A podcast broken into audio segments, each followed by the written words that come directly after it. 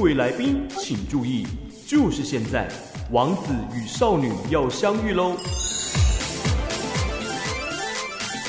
由卢卡斯与电踏少女携手合作，要给你触电的感觉。三 C 电上瘾，好久不见了哦！两周一次的三 C 电上瘾单元，带你了解科技带来的美好。让我们欢迎电踏少女团队的 Lindsay 上线喽！Hello，Lindsay，午安。Hello，大家好，我是电踏少女 Lindsay。嗯，很开心可以跟 Lucas 在线上见面。真的哇，今天的空中电波开始发亮了哦。那我们一开始呢，要来跟大家讲的就是关于 LINE 的这个聊天记录备份。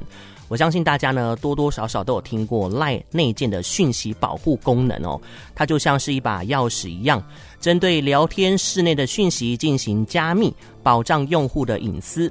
不过，如果你刚好最近要换手机的话哦，在换机之前，除了要先备份你的聊天记录之外，还得做到一点，将来呢才不会堆新瓜哦。就让美丽又专业的电獭少女 Lindsay 来说明，到底需要完成什么样的动作呢？好，那因为刚刚 Lucas 有先提到说换机之前要先做备份，那如果听众们是很在意聊天记录的话，那你一定要在换机之前先把 LINE 的讯息全部都备份起来。嗯，那备份的方式它很简单，你就是进入到设定之后，然后点选里面有一个选项是聊天，然后你就会直接看到有一个备份聊天记录的选项。那它有两种选择，还有一个是你当下进行备份啊，或是像我一样，我的话就是会设定成每天自动备份，你这样子就不用太担心会忘记。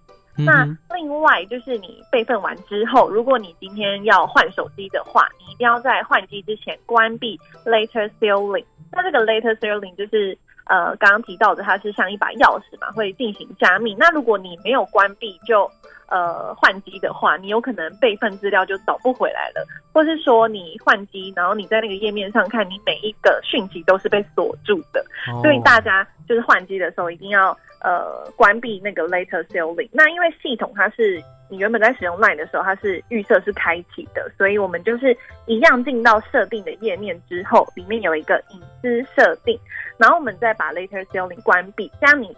之后啊，就不用怕讯息会不见，或者是被那个加密锁定了。哦，嗯、这个部分真的很多朋友非常的在意哦，就连我也是一样。对，对，对，对，那哎，想问 Lucas 平常是会很在意有没有，就是聊天记录有没有被好好保存吗？超级在意的。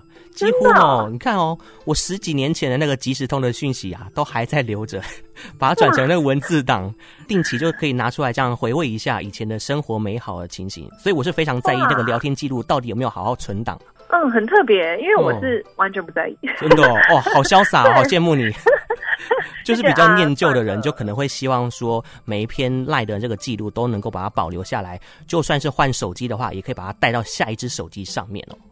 对，相信这个呢是非常实用的哦。那再来呢，我们要把这个电脑荧幕啊，如果说最近要挑选购买荧幕的朋友要注意喽。长时间待在家中，不管是工作还是上课，因为最近居家上班，很多朋友呢都会使用笔电的频率比较密集一点。那时间久了之后呢，就会觉得说啊，这个荧幕实在是太小了，好眼睛好酸哦。想要找这个显示器，却不知道从何下手。那关于电脑荧幕，我们该知道一些选购的技巧，还有规格重点整理。今天呢，电塔少女要来告诉大家，所以有听节目的朋友有福啦。啊，对，因为我们可能会觉得说，市场上有很多荧幕不知道怎么挑，但我们今天可能我只会针对几个重点来跟大家说明。就是第一个，其实是最重要的，就是尺寸。嗯，因为很多人可能会觉得说啊，越大就是越好啊，就是越过瘾。可是啊，其实你。会忽略说你的自己桌面的面积是不是够大的，而且你坐下来啊，你的眼睛跟荧幕的距离到底是有多远？如果你选择的荧幕过大，然后又坐的离荧幕很近的话，会很有明显的压迫感，然后也会影响到自己大家自己的视力健康。那这边的话，我就是有整理一下，比如说你。呃，距离电呃荧幕的话，五十到六十公分，你可以选择二十四寸的荧幕。那再如果是六十到七十公分的话，是可以挑选二十七寸的荧幕。那大于七十公分的话，你就可以用三十二寸的荧幕。这样大家下去做选择的话，会比较清楚。哦，嗯、所以要先针对我们这个家用的环境来做一个评估。对啊，还是要实际测量过会比较好。嗯，那你想问 Lucas，你平常在用荧幕大概是多大尺寸？就像你刚刚说到的，二十七寸的荧幕是我现在在用的。哦，跟我一样。对，我也是，就是希望说能够中庸之道，不要太大，也不要太小。对，刚好就好。嗯嗯，那接下来的话，我们尺寸挑完啊，解析度的部分也是要呃去。做功课的，对，因为我们都知道四 K 的画质很好，但是其实不是所有尺寸的荧幕都适合拿来播四 K 的画面。嗯，像是二十七寸以下的荧幕，我们就是建议一零八零 P 的解析度就好。那如果你刚好是二十七寸的话，就是用二 K 的解析度。三十二寸，我们再来考虑说要不要用到四 K。有一些人可能会买到呃，可能小尺寸，但是又想播四 K 的话，那画面上可能就会有一点。不 OK，可能字会变得非常的小。那除非呢，你是一些专业的影像工作者啊、摄影师或是游戏玩家，再来选择四 K 会比较好。那平常的话，我自己上班就是一零八零 P 就很够用的了。Oh. 可是我自己也蛮想要体验看看四 K 的荧幕，因为觉得好像很厉害，想要尝试看看这样子哦。对，好，所以刚刚讲到的 是尺寸，还有解析度，再来还有哪些面向要挑选呢？还有这个，然后就是。偏深一点，再来就是因为我们一般的面板类型啊，其实是有三种，就是有 BA、TN 跟 IPS。那其实简单来分的话，你就可以想成 TN 面板是反应速度最快的，然后适合一些游戏的玩家，像是你在玩赛车啊，或是射击游戏。那另外呢，如果你平常是对色彩要求比较高的话，就可以挑 TN 或是 IPS 的面板。那不过 IPS 荧幕啊，在色彩的表现上是最好的哦，可是相对的价格也会比较高。那另外，大家如果就是对这个概念可能会比较生疏一点的话，其实可以注意一下面板上面他们有哪一些色彩认证，还有一些色域、色深啊跟色准的数值，都是全部做好功课再下单的话，就会比较保险。哇，今天针对 Lizzy 这样子提醒哦，我们大家就会变得很专业哦。以后呢，买这个电影脑萤幕呢，就可以很有保障。对，因为像我的话，我们可能比较着重在影片的拍摄，所以我们公司大多的人都是用 IPS。嗯、对，那你想问说，哎，那 Lucas，你平常用电脑是主要是在做哪些事情？我主要就是在脸书 Po 文，或者是做那个音档剪辑，大概这两块吧。嗯、哦，嗯，那感觉就是很单纯啊。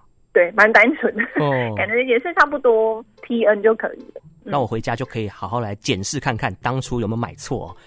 OK OK，那最后我也想要就是小提醒一下听众朋友，就是大家可能会想说，在挑选荧幕啊，它里面会附一些接连接线，但是如果你自己觉得不够长啊，需要自己去买的话，大家 切记要记得确认一下连接孔的版本跟类型，哦、因为如果假设你是用四 K 解析度的话，你就要确认说，哎，那它的 HDMI 啊是没有是不是有支援到四 K 或是二点零的版本？嗯嗯，这真的很重要哎，很对啊对啊，就是怕你买回家，结果其实它没有资源，你也没办法把它那个四 K 画质真的很完整的呈现出来。好，嗯、所以说我们本来以为说连接孔啊应该是国际通用的规格，但其实都还是有分别的哦。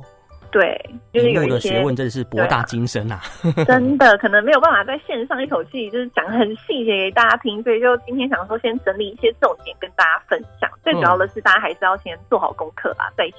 下单就比较不会花冤枉钱，下好离手，对不对？好，以上呢都是非常实用的分享。嗯、Lucas 呢本身也受用无穷。那如果有还有更多详细相关三 C 科技资讯呢，都可以上电踏少女的社群平台 follow 他们。哎，大概可以在哪些系统可以找到你们呢？哦，像是呃，一般我们的 YouTube 嘛，就是搜寻电塔少女就可以找得到。另外，IG 啊、FB 上面也都有。嗯、IG 的话就是打 Alter Girl。然后，另外，如果你想要得知一些科技的讯息啊，想要看文章的话，也可以直接上网打“电塔少女”的，呃，就可以搜寻到我们的官网。今天非常感谢电踏少女的 Lizzy 在线上的分享跟提醒，谢谢，谢谢，拜拜，拜拜。